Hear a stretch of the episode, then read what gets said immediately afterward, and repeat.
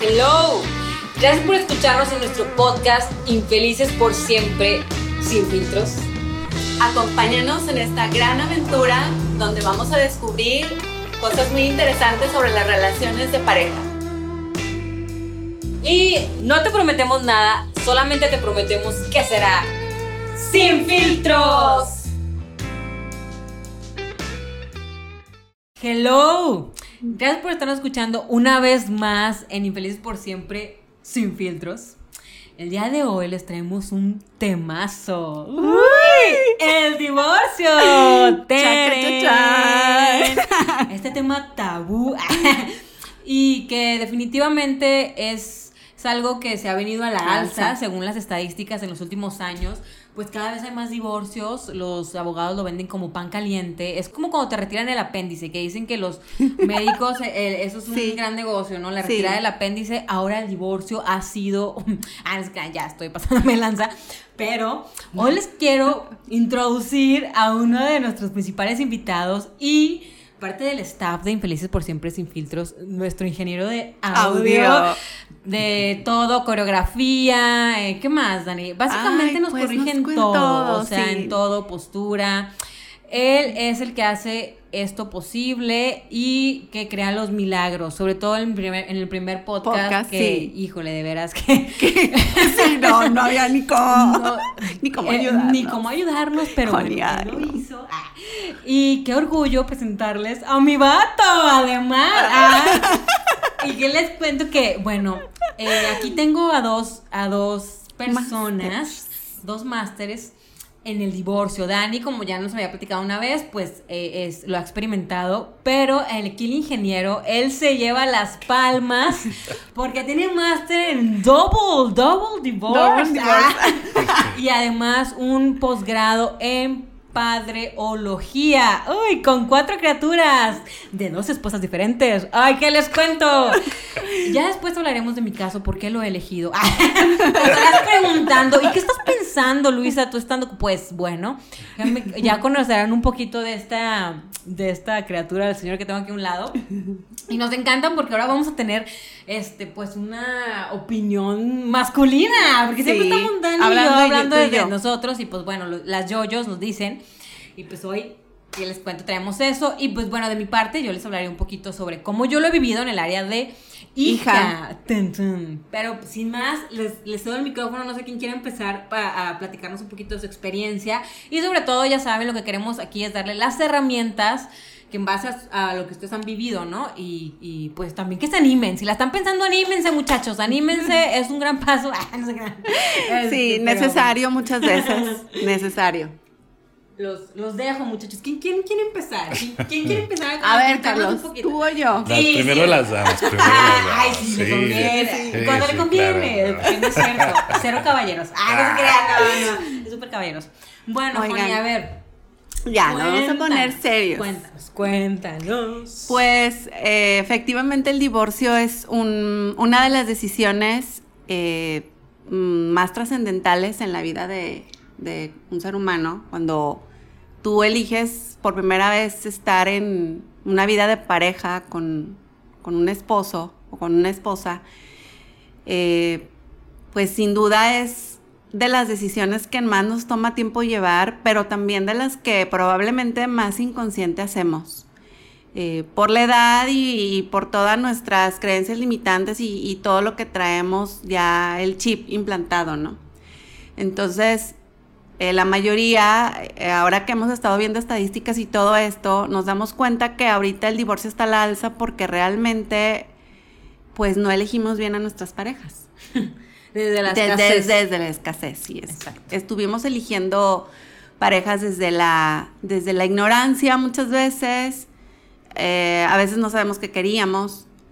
Y en mi caso yo tomé la decisión porque a ver, es necesario.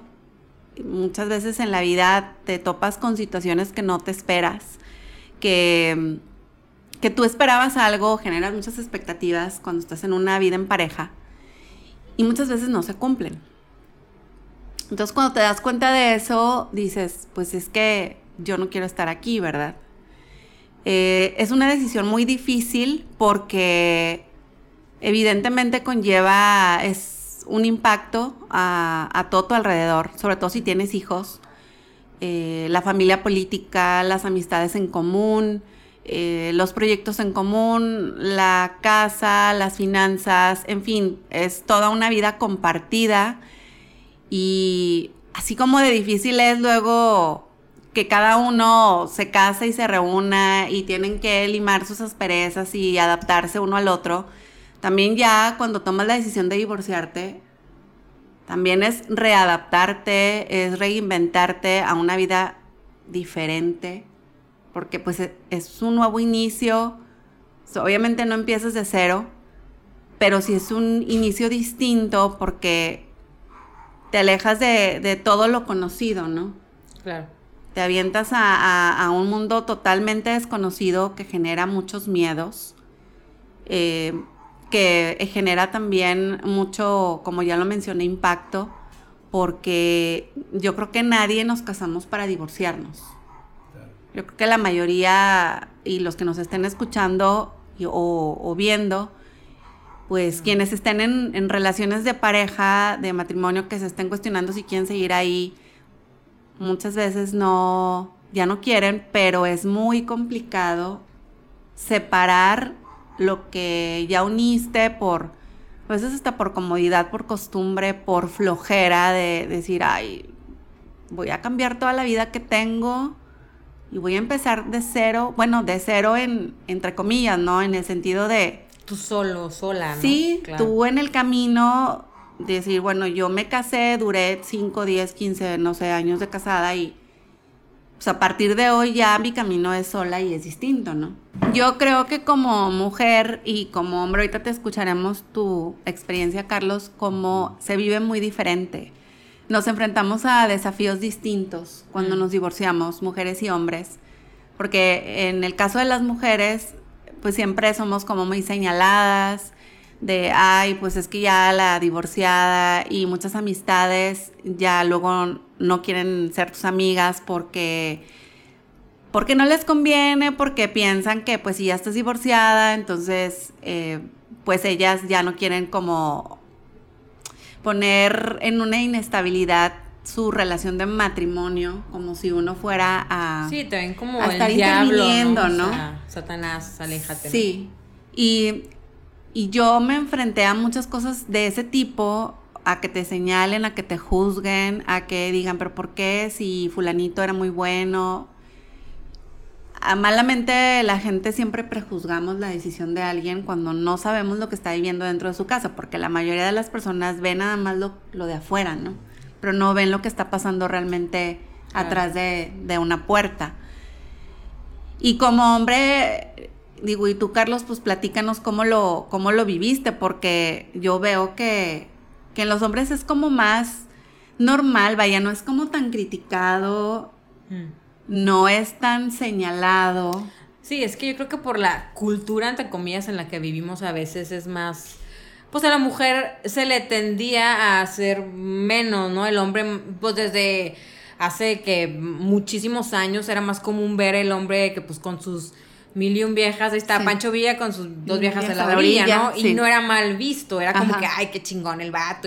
Y, y, una mujer que haga eso o que simplemente tome la decisión por cuenta propia es simplemente por ignorancia y por cultura, yo creo que aquí en México, ¿no? lo, chistoso es que somos, pues venimos de un matriarcado, o sea, realmente eso lo enseñaron las mujeres, ¿sabes? O sea, las mismas abuelitas de la abuelita tenían esa mentalidad de hija, no, tú aguanta vara y si tu hombre hace un despapalle, y se va de alcohólico, no, es el hombre, él puede y es normal porque los hombres son así y mira, y tú y recatada y tus hijos y la familia yo creo que desde ahí, ¿no? Desde ese entonces viene como esa idea y desgraciadamente pues yo creo que así se vive, ¿no? Yo también lo vi en la parte de, mi mamá, ella también así lo hacía, pero pues bueno, platícanos, platícanos, chiquitín. experiencia. Bueno, yo pienso que exactamente por la idea como comentas del matriarcado, este, el hombre curiosamente en estos tiempos pierde mucho más que la mujer ante el divorcio. ¿Por qué? Porque comúnmente, este, por esa mentalidad, digamos que la mujer se vería ante las leyes, juzgados como que pues la víctima, ¿verdad? Este, probablemente ni hay un trasfondo claro de que las personas conozcan este, más que quizás el juez realmente, o actuarios, o los abogados, pero todos los demás no conocen qué pasó. Pero como no conocen, viene el prejuicio y luego, luego, ah, es que él es un cabrón, o ah, mira, pobrecita. Y antes, sí, todavía cuando a mí me tocó el primer divorcio, este, la ley protege a la mujer, pero bárbaro, o sea, no más. O sea, si o sea, sí, no, pero entonces la mujer con poquito que diga, es que él es un golpeador, no hombre, ya se te armaba con que tenías que ir con ciertos psicólogos de lo que es los juzgados, con ciertos, digamos, organismos que te analizan y te revisan. Entonces imagínate si te decían, pues él es alcohólico, mujeriego, drogadicto. No, pues imagínate, todos esos lugares tenías que ir para ver, sí, pues con contradicciones o contravicios o cuestiones realmente de moral. O sea, el hombre ahí la tiene de perder. Sí, claro, a mí me pasó. Y curiosamente, hay unos estudios que dicen, es más a veces la mujer que es agresiva, a veces ya ahorita en estos tiempos, que el hombre. Pero anteriormente siempre se pensaba que el hombre era el que no, que golpeaba y esto. Pero la verdad hay mujeres que, pues, digamos que pues sí, sometían a sus maridos a base de madrazos. O sea, ¿tú eras sometido o, o, sea, o había algo de verdad en lo que decía tu exmujer o no? Yo la verdad, ahí por decir, ella dijo todo ello en su momento, ¿verdad? Porque ella pensaba que yo pudiera estar saliendo con alguien. Y yo prácticamente decía, bueno, pues a las pruebas me remito, ¿verdad? Ve todo lo que sucede, dónde estoy, qué pasa, ¿verdad? prácticamente en ese tiempo yo tenía un negocio que iba comenzando y ella participaba en él. Entonces, pues yo daba alrededor de 50 materias. O sea, no había manera que hiciera yo otra cosa. Y pues había evidencia de que pues ese era el lugar donde yo trabajaba. Entonces, sí llega un momento en donde pues prácticamente así, yo llego a esa casa y gracias al matriarcado, pues yo ya no tenía espacio de llegar a mi cuarto de repente ya estaba ella con su mamá ahí. Un día así que tú digas, el día pasado todo normal y al día siguiente y ya te topas con esa situación de que no, pues no puedes quedarte aquí y esto, esto, lo otro, te quedas abajo en la sala. Te entiendo que pueda ser un problema de matrimonio donde pues entre el esposo, la esposa y el típico que hasta las películas sacan, ¿no? Que te quedas en el sillón, ¿no? Sí. Pero aquí fue de que, ¿sabes qué? O sea, ni siquiera la oportunidad y ya había otra persona, una mamá sobreprotectora, ya durmiendo y estando y mudada a esa casa en el cuarto donde era tu cuarto. Sí, claro, sin su privacidad que, es. Sí, no, entonces tú dices, yo la verdad sí fue para mí un pues un sorpresón, un balde de agua fría, porque si en ese tiempo pues yo era alguien que me dedicaba mucho a sacar un negocio pues para el beneficio de toda la familia. Pero en este caso, al vivir eso, pues yo me sentía perdido, porque dije, bueno, ¿y ahora qué va? ¿Qué va a pasar?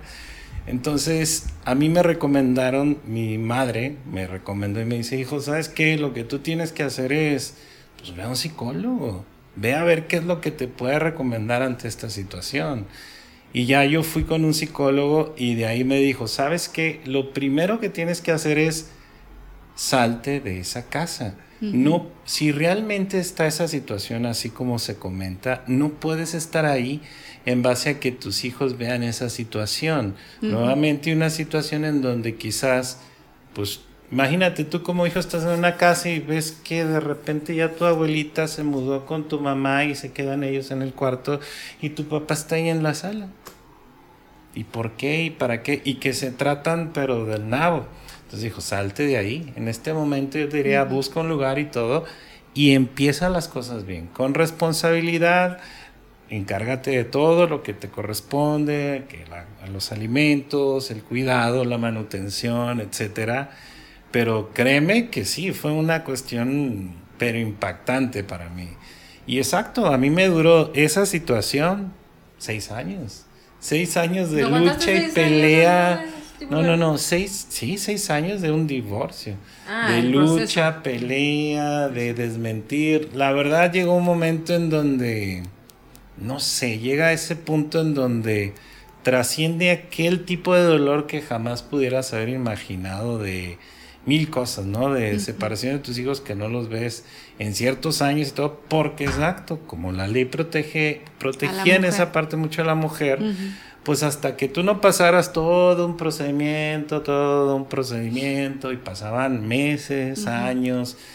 Y claro, una persona que quiera estar en un juicio de un divorcio, lo puede alargar. En ese tiempo, como la ley decía, la manera en que puedes tú corroborar una infidelidad es prácticamente, pues, captando a las personas prácticamente en el, coito, acto. Sí. Entonces, pues de alguna manera no había una prueba, pero había presuntas pruebas y presuntas situaciones que nunca se presentaron, que nunca esa persona lo expuso ante un juez. ¿Estamos hablando de hace cuántos años? Mm, pues yo creo que yo tendría 30 años, tengo 42, hace 12 años. Hace 12. Ujú. Sí, es que ahora ya es un poco más. Las, las Sí. leyes ya son Sí, distintas, claro. pero pues sí, te tocó cabrón. Sí, está. Pero entonces yo pienso que la parte del divorcio, algo que sí ya ha llevado beneficio es que actualmente pues ya está el divorcio incausado, ¿no? O sea, realmente quien no quiera estar con una persona, pues simplemente no está y se divorcia. Así es. La ley ¿Tu tuvo que segundo divorcio cambiar. cómo fue? O sea, ¿fue más sencillo en ese aspecto? Ahí sí, porque de alguna manera el primero fue más que nada, también ya más a fondo nos enteramos que era por intereses. O sea, Ah, todo muy realmente fue en función como de ciertos intereses económicos. Mm. Entonces sí, claro, a mí me decían firma aquí, firma acá, mientras yo daba muchas materias, muchas clases de ese mismo negocio. Y pues ella con ciertos familiares que habían llegado, pues ya se habían puesto la batuta, la dirección y todo. Y a mí como me decían, firma aquí, firme acá, pues yo pensaba, pues es mi esposa, ¿no? Pues claro, y te firmo. Mm. Pues exacto, la, digamos que como yo le diría, la chamaqueada que te avientas pues de una persona que quizás ya venía colmilluda, ¿verdad? Así es. Pero pues realmente no significa que uno sea, mm, digamos, como una víctima de esa situación. Más que nada, pues yo decidí y me metí a esa circunstancia, ¿verdad? Yo, y la segunda. En la segunda, digamos, parte, yo, pues con ella, nosotros, este, es como lo que dicen, sí, se llevó una relación que se desgastó, o sea que se intentó psicólogos, chamanes, terapeutas, N cantidad de cosas, ¿verdad? Este, y realmente no, no funcionaba, ¿verdad? Pues no, es que ya- Este, prácticamente yo pienso que sí, un estigma que una persona, pues ya divorciada una vez, ¿verdad? Este, y tienes hijos, si hay una cuestión muy difícil para la pareja, bueno, tú qué te podría decir, ¿verdad? Pero el hecho de que, pues ves a los hijos, tienes que ir por ellos, ves a la otra persona, tu ex, y como que al principio, pues todo eso es más llevadero, pero después sí era como que pesado y pesado y me decían, es que pasas más tiempo con tus hijos, es que la ves a ella, es que, es que, es que, mucho, mucho sobre, pues una persona que, pues ni por aquí, ¿verdad? O sea, no, yo no tenía ningún interés ya. ¿Cómo? O sea, no, no, o sea, lo que dices es, bueno, lo que yo quiero aquí como que quede Claro. de, y también de enseñanza para la audiencia es, bueno, tú dices, me divorcio una vez, aprendí de ello y, o, o sea, ¿qué consideras tú? ¿Que aprendiste o que no aprendiste porque luego lo volviste a hacer? Entonces, ¿cuál es la, cuál fue tu aprendizaje? O, o crees que a lo mejor no hiciste el camino? ¿O qué podrías tú recomendar? Porque obviamente no es la única persona, yo conozco personas con dos divorcios. O hasta tres. o sea, no es por, sino como duda, como qué puedes tú aportarnos, qué nos puedes decir, qué, qué consejo, luego tú como hombre, ¿no? En la parte emocional, o si crees que te fuiste por practicidad, si... Aquí por lo que entiendo que tú nos, nos platicas es en la segunda vez que lo intentaste, se volvió pesado con tu, eh, Ex con tu esposa. pareja. primera. Ah, con tu pareja. O sea, sí, el- tu segunda esposa le movía mucho que tuvieras una ex esposa y, e hijos. ¿va? Exactamente. Sí. ok. Exactamente. Ok. Y era algo que pues pesó demasiado, muchísimos años, ¿Cuánto tiempo duraste con ella de novio como para tomar la decisión y luego casarte? por decir, creo que fue pues una cuestión de meses realmente. Pero aquí yo pienso ya, lo siguiente. Sí. Digo, las personas muchas veces van a un matrimonio sin conocerse a sí mismos. Así es. Entonces, la clave de muchas cosas yo pienso ahí era conocerme yo mismo, bien quién soy, qué quiero, y de ahí haber visto quién era la otra persona. Entonces, por decir, yo, claro, pero mil de aprendizaje en muchas cosas, pero pues yo empecé con la primera persona que me casé, pues me casé por miedo a estar solo, miedo a este ya todos están casando los de mi generación y yo no. Y se nos hacía que, uy, los que se casaron a los 17, qué chavitos, pero nosotros estamos casando a los 24, o sea, pues igual, ¿verdad? Sí, está. Pero entonces, y yo dije, bueno, pues exacto, era una chica que me gustaba en la primaria, pues este, y, y el amor todo lo puede. Pero, pues exacto, ni siquiera me conocía yo, no había ese amor hacia mí.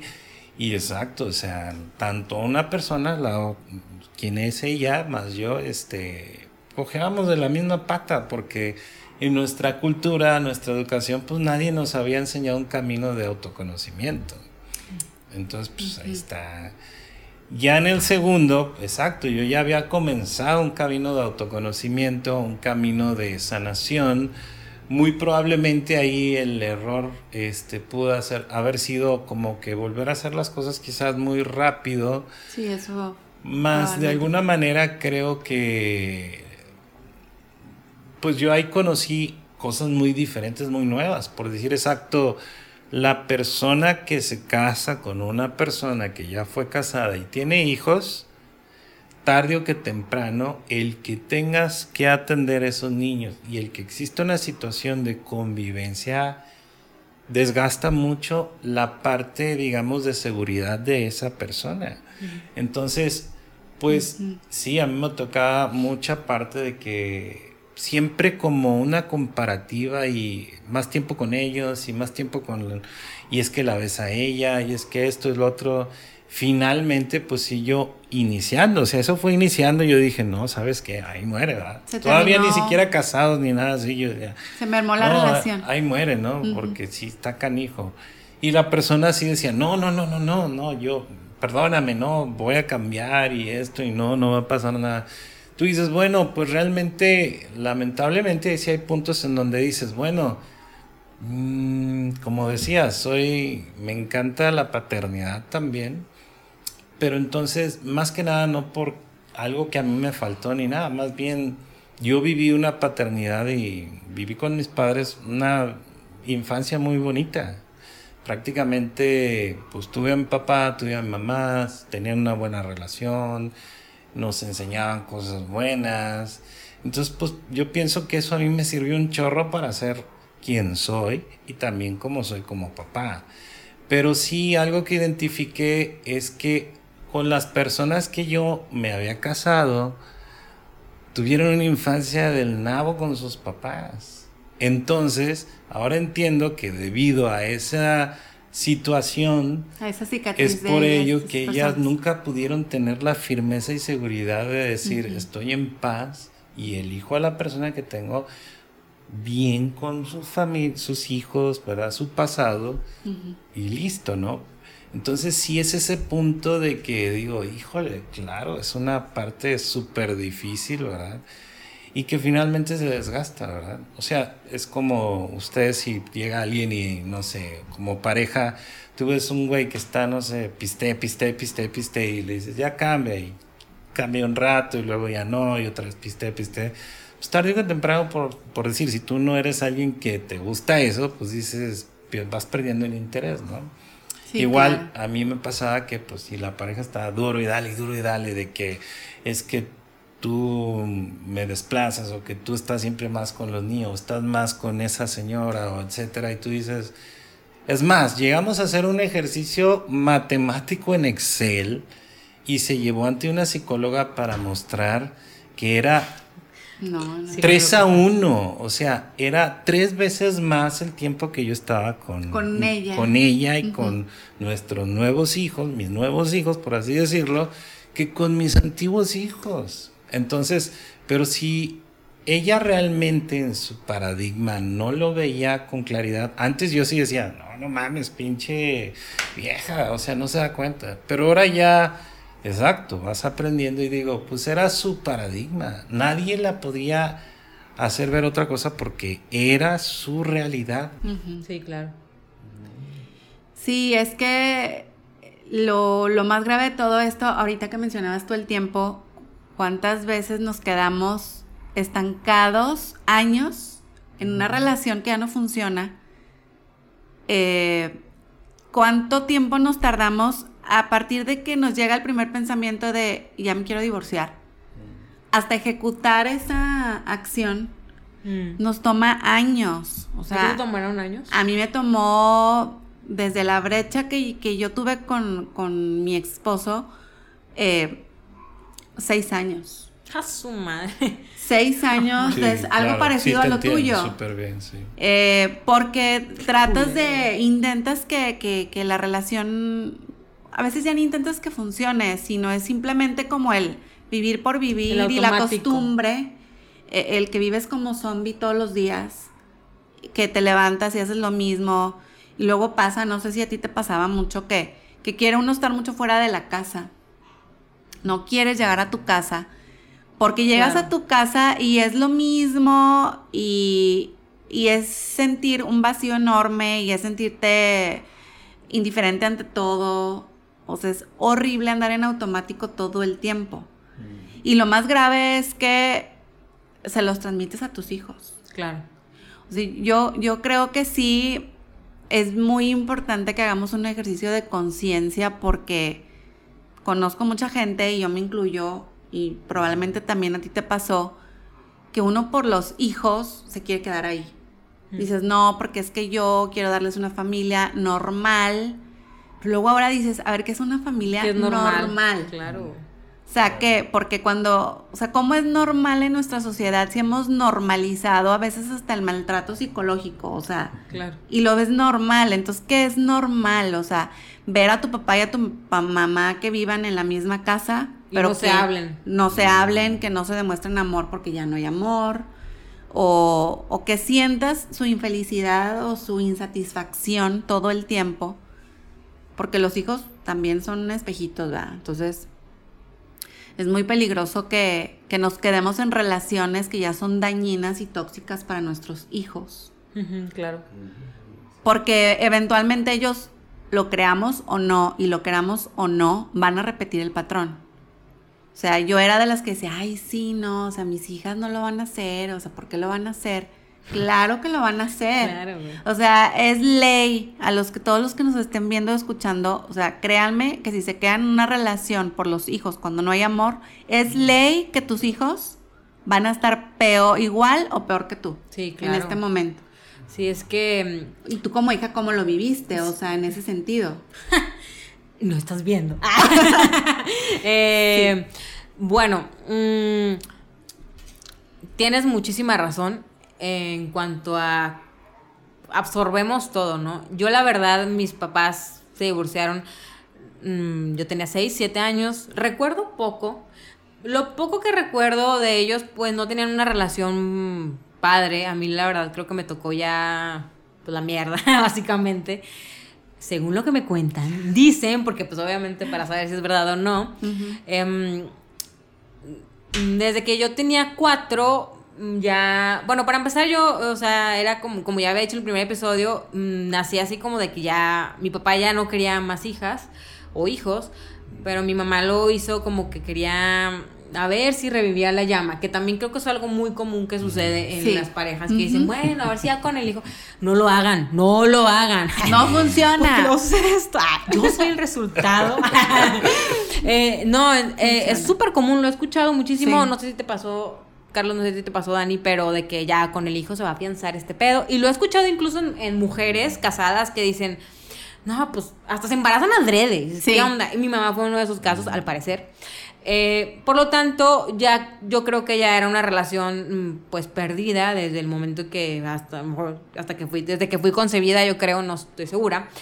Pero lo que sí les puedo decir a, a, a los que nos estén escuchando, sean hijos de padres divorciados, sean personas divorciadas o estén considerándolo y tengan, si lo estás considerando y tienes hijos, créeme que lo mejor que puedes hacer es estar bien tú para entonces poder darte a tus hijos. Así claro es. que yo en un inicio y, y cuando vives ese divorcio, eh, bueno, el que yo viví fue caótico, eso fue un problema muy grande. Ustedes como adultos, nosotros como adultos, como si ya estás casado y tienes familia, debes de hacerte responsable de esa parte. Debes de saber que tus hijos, si son pequeñitos, si, si tienen de 0 a 10 años, para empezar van a creer que se trata de ellos y que tiene que ver con ellos y que ellos están mal, que probablemente son, están defectuosos. Yo lo viví, o sea, yo sentía que yo era la defectuosa, que por mí algo no, estaba, no funcionado. había funcionado, porque eso crees, ¿no? Como narcisista niño que eres. Por lo tanto, tienes que buscar las herramientas adecuadas para poder enseñarle a tu hijo o a tu hija que lo que está sucediendo no tiene nada que ver con, con él ni con ella, que tú realmente mm, ya tú y tu esposa o tu esposo ya no hay nada ahí que les puedan aportar a ellos, ¿no? Creo que es muy sano y yo lo hubiera a lo mejor pues que a decirles lo que yo creo que para mí hubiera estado bien ahora que sé muchas cosas, ¿no? Sí. Hubiera sido muy distinto para mí que me comunicaran, o sea, que mis padres me dijeran qué estaba sucediendo, porque en aquella época que se divorciaron para empezar, pues yo no no como también era muy satanizado el divorcio y mi mamá fue la pobre, o sea, así le llovió por todos lados. em, pues no, yo no sabía qué pedo, güey. O sea, no te decía, ¿sabes qué? Mira, está sucediendo esto, tu papá y yo, pues ya no nos llevamos bien. Sino, todo era un- una bola de dramas y mi mamá, desgraciadamente, pues no tenía las herramientas psicológicas ni emocionales para poder transmitir lo que estaba sintiendo de una manera sana. Mm. Y se dejó llevar completamente por sus emociones. Y eso es lo que pues, nos llegó entre las patas. También se vivió esa parte de no veas a tu papá. eh, obviamente. Horrible, Eviten, no hagan eso. por favor, hacer eso. Independientemente sea un hijo de su puta madre, o sea, una cabrona, lo que sea. No hablen mal de los papás o de las mamás. No. Al final de No. cuentas son los progenitores. Y déjate, interrumpo un poco Sí. ahí. Legalmente, inclusive comentaban, este, yo pasé un divorcio de seis años, este, muy tormentoso, y algo que aprendí ahí es que decían los que se dedicaban como a formar y a que ver si realmente eres buen papá o no, que la verdad me la pasé súper porque aunque no era algo que yo dijera, yo vengo como ser un mal papá, sino me gustaba ser papá, pero pues ahí aprendí a ser mejor papá, pero ahí decían, no importa si exacto, si era violador, inclusive si había abusado de su hija o lo que sea, el niño o la niña tenían que ver a su papá. O sea, no era cuestionable, era asentado que así debería de ser. ¿Por qué? Porque bien o mal, algo que sí yo veo que está correcto es que el equilibrio que te da como ser humano muchas veces es también saber pues que lo tienes, ¿no? El derecho que tienes a.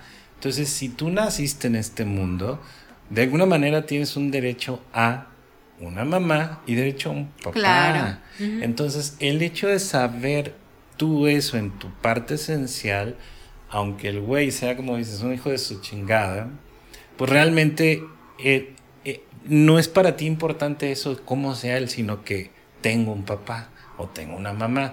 Entonces, un daño que se genera demasiado en la actualidad hacia hijos e hijas es esa castración y sustracción del padre hacia todas las personas, principalmente en México. Entonces, el padre que da esa forma de saber cómo, digamos, no sé, la contextualización de es un hombre y de ahí puedo aprender cómo saber amar. Pues me lo quitaron. Entonces, Pero eso ¿cómo es previo a a una hacer? evaluación, ¿no? Porque también tengo entendido que si, si es una, un padre adicto, un adicto o una madre adicta, sí protegen al niño. O sea, sí. No, claro. Sí, sí, Sí. se- o sea, hay que aclarar eso. O aquí lo, lo que yo creo que tú te refieres, amor, es que si el papá, o sea, es el problema, ¿no? El papá tiene la intención eh, de ver, al, niño, o aunque haya sido drogadicto, alcohólico, lo que sea, pero está, está estable en ese momento, tiene todo el derecho, ¿no? A, poder convivir con, con, sus hijos, ¿no? o igual la mamá, ¿no? Si el papá está no estable, está y es un drogadicto, un adicto, no por él, por la niña, se hacen las citas asistidas para que ah, vea al papá siempre en un lugar cuidado por la misma parte de los tribunales, con una persona por parte de los tribunales y una persona la mamá. O sea, se cuida todo eso. Pero, o sea, aun cuando la persona no esté recuperada, o sea, no es un derecho de él, es un derecho del niño o la niña y se lleva a esa persona que conviva con ella. Y créeme que lo mantienen súper vigilado, observado y todo eso para que le dé las atenciones que necesita la niña. O sea, es un derecho.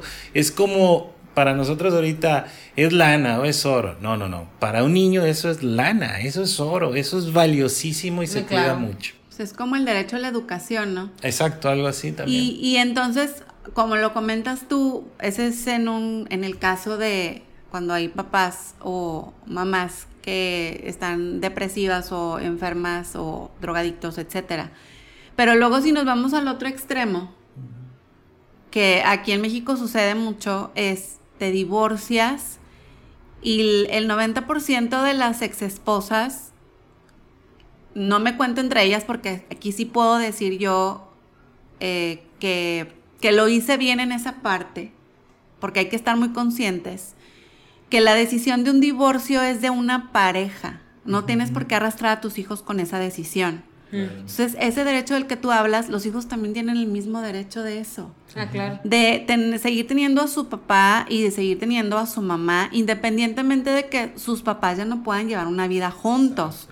Entonces, ¿por qué quitarles las exesposas? Y hablo del género femenino porque lo veo que pasa muchísimo. Sí, es con lo que pueden manipular mejor al, O sea, ¿por qué, ¿por qué hacer eso? ¿Por qué enfrascarnos en esa pelea eterna con la pareja si al final ya decidimos divorciarnos? ¿Qué caso tiene seguir peleando después de divorciados? O sea, es una incongruencia total. Claro. Para empezar. Es parte de, o sea, hay que ser aquí mm, pues, muy francos y que la gente sepa también si ya lo están viviendo.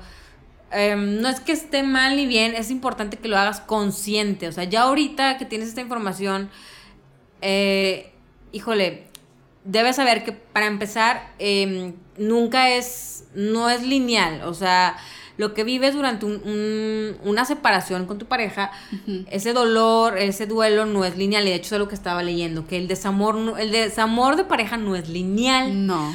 Porque puede ser que un día te, o sea, te, te, gane la ira, otro día la tristeza, luego la añoranza, y luego la ves o lo ves por X o Z, y híjole, te entran las dudas si puedo o no. Decía el, artículo que es muy distinto el desamor cuando se muere, por ejemplo, la pareja, porque ah, ahí ya de manera racional tú puedes saber que esa persona ya no, es imposible que regrese contigo. Así es. Pero en este caso, ya cuando es una relación de, de varios años, recuerden que nos volvemos emocionalmente adictos y el amor, al final de cuentas, esto es como una droga. Toda la química que estamos secretando es como una droga. Y cuando hacemos esa, tomamos esas decisiones de separarnos, te quitan esa droga. Aunque sea dolor, aunque sea sufrimiento, porque también nos volvemos adictos al sufrimiento, aunque sea el drama, todo eso que vives con la pareja, de alguna manera te jala. Y es lo que vuelve complicado. Aquí lo importante es que lo que estés viviendo tú de manera personal, lo trabajes como como dijo Carlos, no, ve, ve, con un psicólogo, una psicóloga, necesitas ir a terapia, necesitas canalizar todo eso para que no se lo pases a tus hijos, para que no, no nos lleven entre las patas porque es, es muy difícil. Y créanme que como hijo todo lo que vives según tú creces para decir quiero todo lo contrario. Y en el camino te das cuenta que estás repitiendo todo lo que tus padres hicieron o todo lo que juraste que no ibas a hacer. Y no es culpa tampoco de ellos, pero sí claro que si tú les puedes dar u ofrecer una, si te estás divorciando, una separación sana y sobre todo, híjole, por favor, comunicación. Yo es algo que hago mucho hincapié, que te comuniques no solamente lo que tú tienes, sino que sepas qué quieren ellos, qué están sintiendo, que extrañan a papá, extrañan a mamá, es completamente natural y normal y no los puedes privar de eso, no puedes castigarlos, no puedes decir que porque es malo, porque es mala.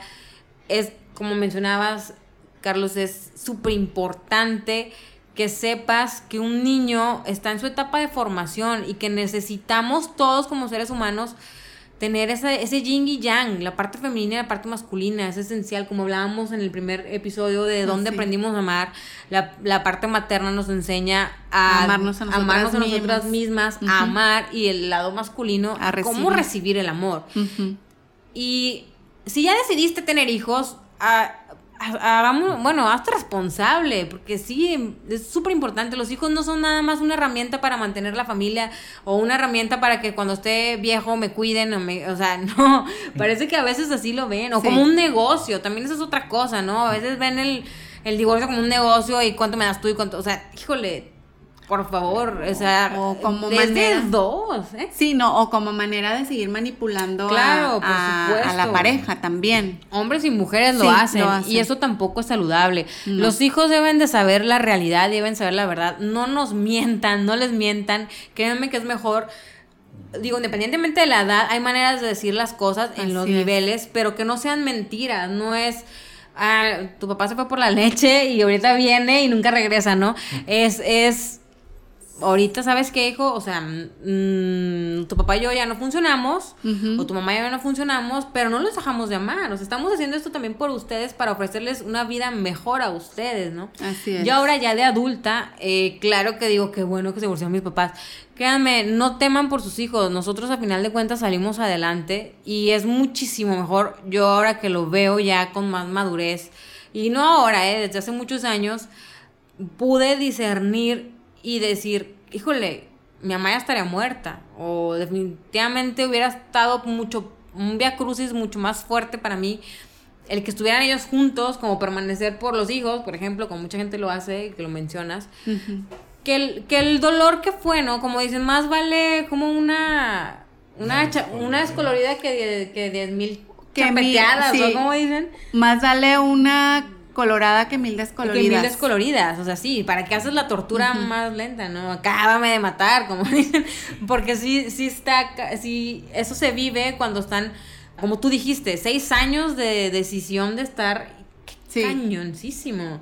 y, y yo como hija te quiero preguntar, para ah. todos los que nos están escuchando, que luego dudan mucho de, es que los hijos les va a afectar emocionalmente, y es que los hijos eh, no van a estar bien nunca porque nos vamos a divorciar. O sea, tú como hija ahorita a tu edad y dices desde hace muchos años, ¿qué les puedes decir a todos los que están dudando de si divorciarse o no porque les va a afectar emocionalmente a mis hijos? O sea, ¿tú crees realmente que a ti te hubiera afectado menos el que tus papás hubieran seguido juntos, nada más por ustedes, aunque no hubiera amor? ¿Te hubiera afectado menos? No, definitivamente al contrario, como te decía. Es, es, normal que tu hijo o tu hija en esa etapa y en lo que están separados tenga el anhelo, yo lo tuve, de que tus papás regresen. Eso es típico, ¿no? Que se vuelvan a juntar y todo. Porque estás en el yo y estás en el ego y pues tienes también ese chip, esa idea de la familia de Disney y vivieron feliz para siempre, ¿no? Pero fíjate que yo tuve una experiencia de que mm, ya divorciados y todo, mis papás como que porque pues la niña no, pues me veían que yo no estaba al 100 bien. Vamos a darle un viaje de familia, ¿no? Porque nunca, pues ella nunca lo vivió y, y vamos los, los cuatro, ¿sí? O sea, mis tres hermanas. Los cinco. Vamos los cinco a un viaje y la verdad, no, o sea, no estuvo chido porque me, me acuerdo bien de una escena que estaban mis papás platicando así en un desayuno, en el desayuno en el Crown Plaza, fuimos a Monterrey. Y pues dije, ah, mira, a mí me dio gusto que se pudieran llevar y hablar, porque mm. el problema era que mis papás se llevaban, ah, yo creo que apenas hace unos poquitos años más o menos se pueden ver y, ay, se saludan. Pero fueron años de tortura en que no se podían ver ni en pintura y en las graduaciones y en las primeras comuniones era un drama y mega pedo. Y yo dije, mira, pues me dio como cierta tranquilidad, pero no me dejó nada. O sea, fue como que al final era algo completamente fingido, al final regresamos y cada quien se fue por su parte. O sea, mm, yo se los agradezco a mis papás si escuchan esto, claro, porque sé que pues, lo intentaron y yo, yo creo que ahí más bien fue mi mamá, porque yo sé que ella fue la que vivió el duelo más fuerte y, y batalló para soltar a mi papá. Pero no lo hagan, o sea, no, no hagan cosas por los hijos, por temor a que nosotros mm, estemos mal. No, enséñenos a pescar, o sea, denos las herramientas para nosotros salir adelante, porque al final de cuentas, como bien dicen, tiempos duros hacen a mujeres fuertes o hombres fuertes y tiempos fáciles hacen a mujeres débiles, ¿no? O hombres débiles. Y yo podría decir eso de mi parte, que me enriqueció muchísimo más, a pesar de que fue algo pues caótico, porque eso me lleva a ser lo que soy hoy. Y definitivamente tú no puedes blindar a tu hijo o a tu hija, ni asegurar, ni porque créeme, ni porque estén juntos, eh, tus hijos van a ser lo máximo. Al final todos son percepciones. Yo conozco muchas personas ya adultos que son un caos en su vida adulta, que son súper inestables, y toda la vida sus papás casados y millonarios, y tenían la vida de príncipe o de princesa, y son unos papayas, o sea, tuvieron todo. Eso es completamente perceptivo. Y al final tú vienes a vivir esta vida lo que decidiste experimentar, incluso desde antes de nacer. O sea, quítate esa carga de si mi hijo va a sufrir, si no, claro que va a sufrir, pero de eso se trata la vida. O sea, la, vida es, es completamente experimentar en dolor, sufrimiento, aprendizaje, me levanto. Creo que es parte del ser humano, ¿no? Y no temas por ellos, al final neta, cada uno como ser individual que somos, vamos a hacer y deshacer independientemente estén tus papás o no estén tus papás. No, yo creo que como yo te diría como hija, mm, da las herramientas a tus hijas, diles la verdad, comunícate con ellas, mm, ve qué es lo que están viviendo, qué es lo que están sintiendo y en base a eso, pues ayúdales, canalízalos con un terapeuta, eh, enséñales lo que es el amor propio, porque es un gran ejemplo de amor propio el divorcio. Al final de cuentas, porque dice, ¿sabes qué? Nosotros dos seres que nos juntamos reconocemos que ya no nos estamos ah, intoxicando, no estamos haciendo algo bueno y decido separarme y rehacer mi vida para estar yo mejor. O sea, claro, aquí la idea es esa, que si te vas a separar, que sea para bien, ¿no? Que sea para crecimiento, que tú te empieces a desarrollar personalmente, por lo tanto les puedas dar algo mejor a tus hijos. Y no cuando estás en ese ambiente que siguen juntos por comodidad, por lo que tú quieras, es completamente tóxico. Entonces ninguno de los dos tienen ni ganas de superarse personalmente, están encabronados el uno con el otro y lo que le dan a los hijos es pura mierda. O sea, estás en un ambiente horrible de que mamá y papá no se hablan y de que tu mamá deprimida o enferma y tu papá nunca está en la casa porque no quiere llegar a la casa sale mil veces contraproducente. Muchas de las personas, bueno, yo lo he visto, eh, salen, o sea, los papás, por ejemplo, se separan y conviven más, fíjate, conviven más sí me ha pasado eso. conviven más los papás con los hijos y las mamás con los hijos porque entonces se quitan ese foco de atención que son la, la pareja que es mi, mi némesis y que nomás lo estoy viendo como enemigo y estoy cagada todo el día con él, entonces esa caca se la doy a mis hijos y al revés, ya me separo, ok, viví mi duelo, tal vez un año, lo que tú quieras, pero ya, esa carga. pero me libero, me libero y entonces puedo estar mejor para mi hijo, los papás como ya tienen el tiempo entre comillas contado, pues dan tiempo de calidad. Así es. Entonces, mil veces mejor a que estén en la casa todos juntos, cada quien en su cuarto viendo Netflix o cada quien en su tablet o en su celular, que ni siquiera se conocen. Y cuando se separan, como que valoran, ¿eh? O sea, empiezas a valorar lo que es tu hijo, lo que es tu papá y también lo aprovechas. O sea, son muchos los beneficios que puedes ver cuando la persona está mejor porque está mejor porque ya no está en ese ambiente tóxico y porque está trabajando para él o para ella misma, está creciendo y por lo tanto te puede dar a ti como hijo algo más enriquecedor, ¿no? Muchos papás, entonces en ese caso nos preocupamos del duelo de los hijos, que es por lo que muchas veces aguantamos y soportamos situaciones que ya no debemos de, de tolerar. Claro. Entonces, porque queremos evitarles ese dolor o ese proceso de duelo a los hijos una vez que nosotros tomamos como papás eh, la decisión de divorciarnos y que queremos que haya una varita mágica y, llegue y nos diga, ay, sí, bueno, ya te divorciaste y ya mañana te llevas súper bien con tu expareja y los niños están a toda madre y no sufrieron y todos muy, muy bonitos y muy felices. La realidad nunca va a ser así. No. Y si tú estás, que nos estás viendo o escuchando, estás esperando que esa sea tu realidad o ese es tu sueño de la realidad de lo que sería un divorcio, si tu utopía exactamente, estás completamente equivocado o equivocada porque todos los seres humanos venimos con la capacidad de superar todas las situaciones que la vida eh, nos, nos pongan enfrente si nosotros no les damos herramientas a nuestros hijos para que aprendan de la vida, para que entiendan que no todo es blanco o negro, que no todo es cuadrado, que no todo siempre va a estar bien, que no todo siempre tiene que estar todos juntos para que funcione, porque desde ahí nosotros les estamos enseñando mal a los niños. O sea, les estamos implantando un chip equivocado de yo te resuelvo todo, tu papá y yo estamos aquí para ti y te damos la vida de cuento, como decías ahorita tú, Luisa.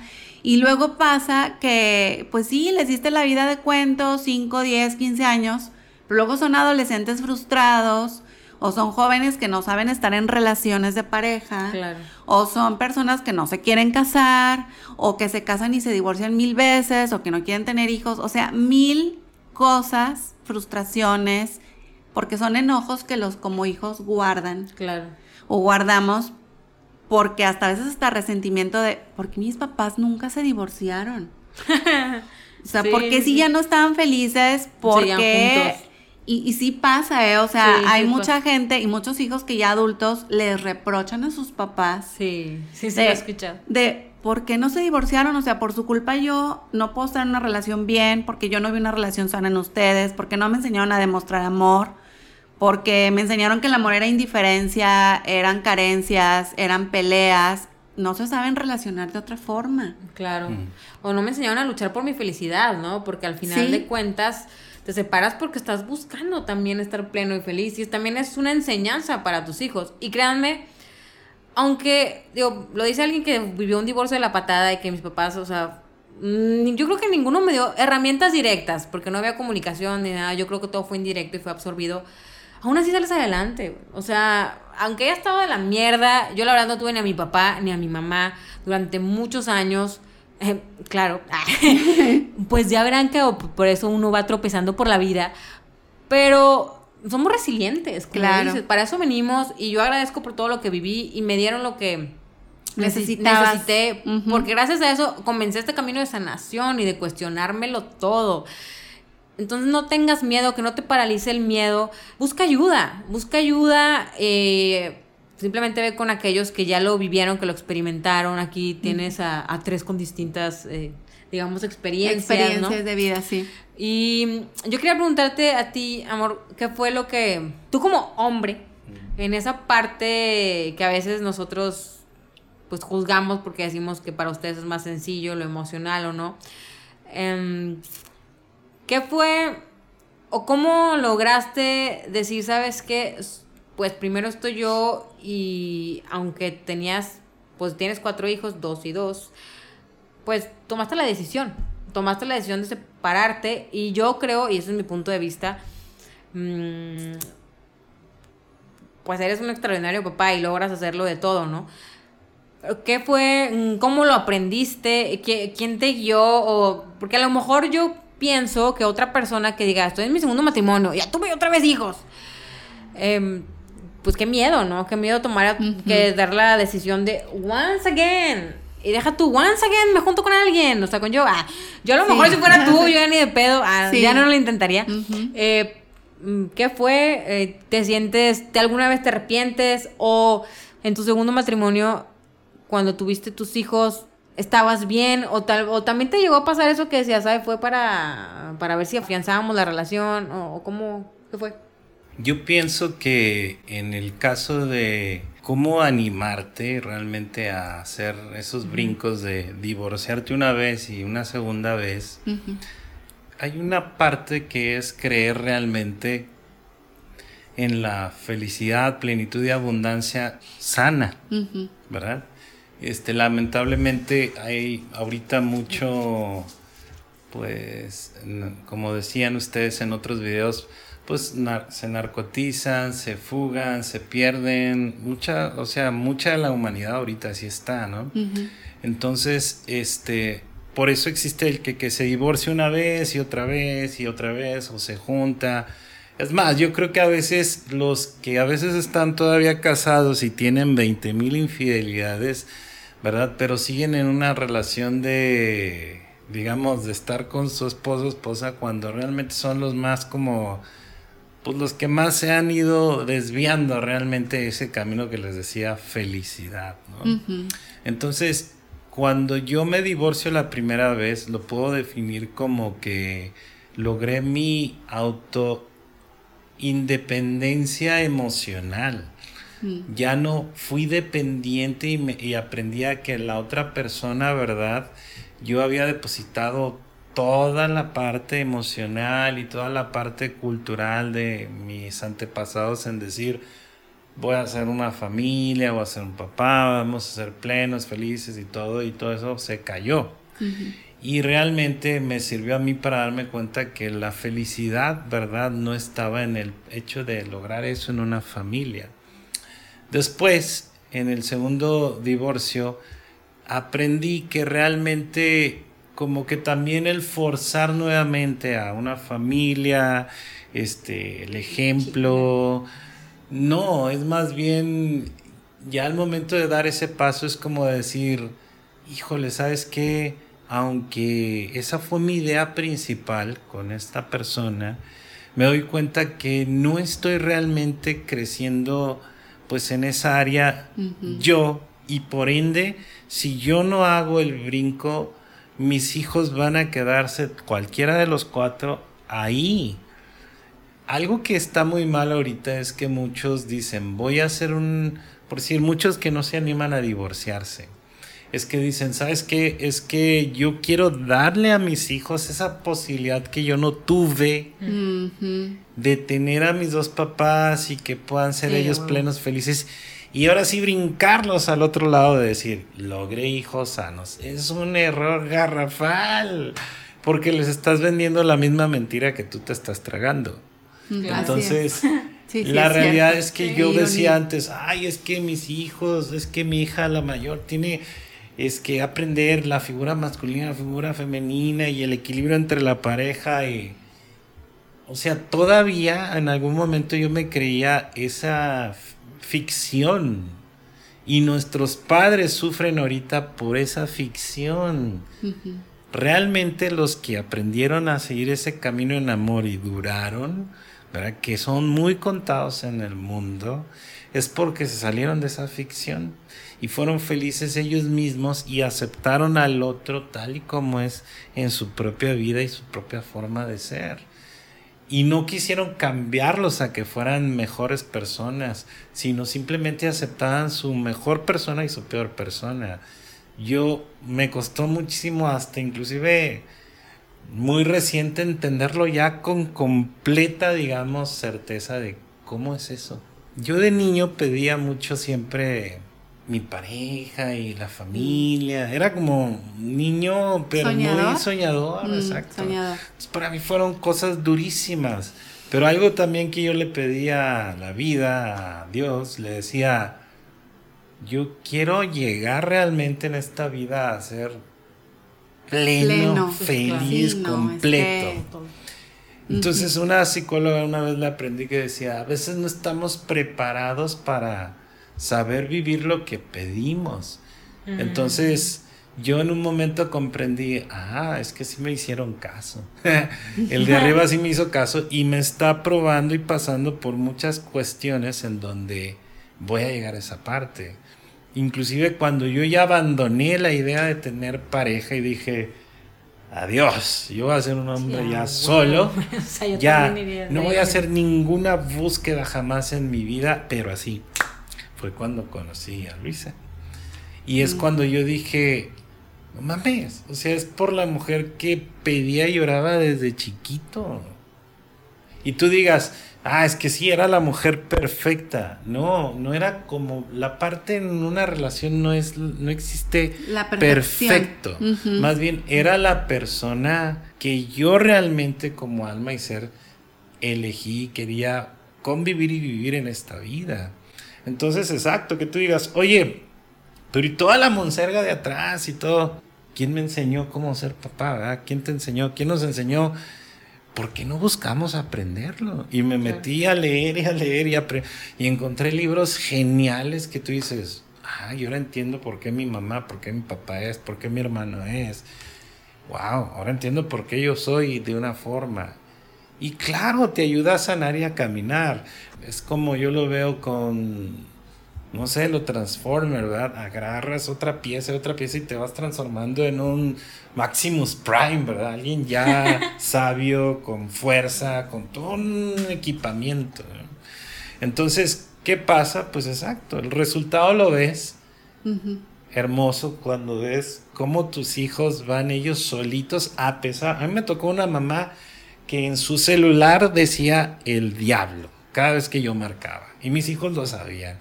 Me tocó una pareja que cuando tuve a mis otros niños le decía a ellos, ya te van a cambiar, ya te sustituyeron. O sea, tú dices, yo como papá me angustié porque dice, no mames, me la está echando a perder, me la está lastimando. Pero la verdad, una vez un psicólogo me dijo, no es tu responsabilidad. No es tu responsabilidad salvar a tu hijo de lo que está viviendo. Es tu responsabilidad siempre acompañarlo y guiarlo. Y es que sabes que eventualmente los hijos se dan cuenta quién es quién en una relación. O sea, no, de verdad no se preocupen de que, ay, es que yo me voy a salir de la casa y entonces ella le va, les va a meter eh, muchas cosas negativas de mí. Créanme que los hijos no siempre son niños y aunque sean niños se dan cuenta. Claro. Más ahora. Sí, claro. Y cuando ya están más adultos, cuando ya están más adolescentes, se dan cuenta. Claro. Y saben que papá está manipulando, si mamá está manipulando, si mamá es la que está jodiendo la vida o papá, quién está feliz, quién está inconforme. Y fíjate, Carlos, yo quiero recalcar algo muy importante que dijiste en tu experiencia como hombre divorciado dos veces. Primero en la parte de los hijos. Eh, o sea, es que así como el amor es de valientes, también la decisión de un divorcio es de valientes. Ah, claro. Definitivamente. Eh, qué importante es que tú ahora digas que tus hijos están emocionalmente muy bien. Claro. Porque generalmente somos, a veces, y me incluyo, en algún momento de la vida fui muy fatalista y yo decía, es que mis hijas emocionalmente, bueno, se les va a mover el mundo, se les va a venir encima la vida y se van a deprimir y se van a suicidar y les va a pasar algo.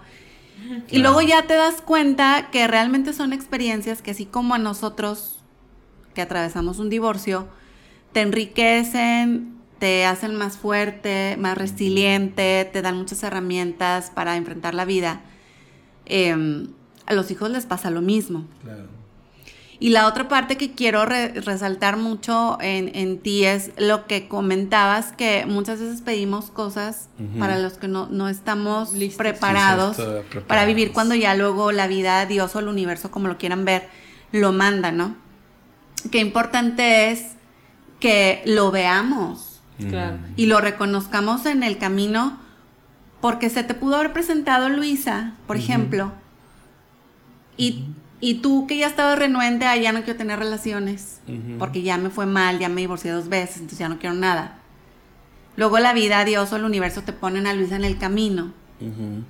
Entonces, si tú no has sido valiente, no has querido luchar, porque es luchar por estar plenos, por estar, por ser felices, por estar interiormente bien y estar con un, es que estar con una pareja que tú amas es lo, mm, lo más bonito que puede existir, es lo mejor, exactamente. Entonces, tú se te pudo haber presentado y pudiste haberla dejado ir. Por miedo, por flojera, por incredulidad, porque estas experiencias muchas veces nos marcan tanto que luego ya no queremos en el amor, ya, ya no queremos volver a intentarlo. Claro.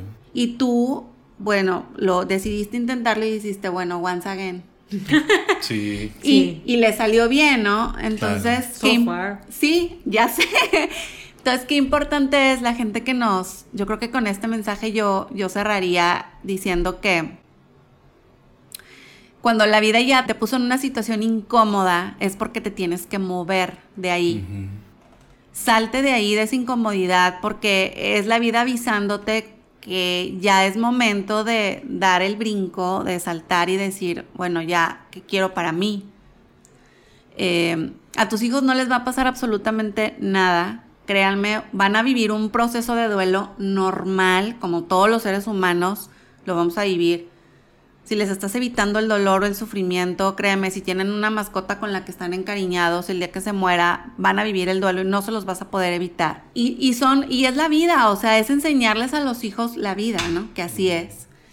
Y si la vida te presenta, como se lo presentó a Carlos, como se lo presentó a Luisa y como a mucha gente, eventualmente ya lo tienen, se les está presentando, la oportunidad de ser felices con alguien que realmente sí aman, o sea, no pierdan el tiempo. Den, ese, den ese salto de, de fe, de confianza y porque a veces la vida ya no te vuelve a presentar eso dos veces. Claro. Sí, totalmente. Pues de igual manera, eh, digo, gracias, gracias Carlos, gracias ingeniero por compartirnos tu experiencia. Y tomando o, o retomando la parte de la hija o así, créanme que nosotros como seres humanos siempre estamos en búsqueda. Me considero alguien que, que ha buscado, pues, me he buscado muchas, mucho tiempo. Mucho tiempo busqué afuera y podría decirse que tengo unos años para acá buscando hacia adentro. También fue ahí cuando me, me te conozco, chiquito. Y fíjate que esa experiencia de lo que yo viví con mis papás, de todo aquello, ahora mm, se me presentan muchas oportunidades para yo sanar todo aquello que no pude cuando era pequeña a través de los hijos de Carlos, por ejemplo. A través de la relación con él. Claro que eso, eso es otro tema, amor. Deberíamos hablar un, un podcast Sí. sobre los tuyos, los míos, y los tuyos y los tuyos nada más. y yo y mis perros. Está súper interesante ese tema de... Digo, aparte de que hasta la diferencia de edad, ¿no? Está chido ese... Pero todo eso, créanme que eh, ahora que yo lo, lo hemos platicado muchas veces, cómo, cómo lo que viví me, mm, me ayuda ahorita y sé que estoy convencida que eso me, me llevó a encontrarte, ¿no? Y estar ahorita en esta relación que, ¿qué te puedo decir? Para mí ha sido algo genial. Y en verdad estamos viviendo algo, pues, conscientes, como dijiste, aceptando nuestra sombra, nuestra luz. eh, es parte de, de la vida. Y si tú quieres realmente unas relaciones exitosas, deben de estar ambos en constante crecimiento y de la mano y trabajar como un equipo. Así y no es. significa que no te puedas caer. Recuerda, el crecimiento no es lineal y es válido que te caigas y te tropieces una y mil veces, pero lo importante aquí es levantarte y seguir adelante. Que, que des el paso, que no te paralice el miedo, te lo repito una vez más. Siéntete seguro, segura de lo que te dice tu corazón. O sea, conéctate Mm, con ello. es. bien importante que te conectes con tu corazón, con tu sentir. No te vayas tanto acá arriba, no, no le des tanto de comer a este chango loco de la mente Sí.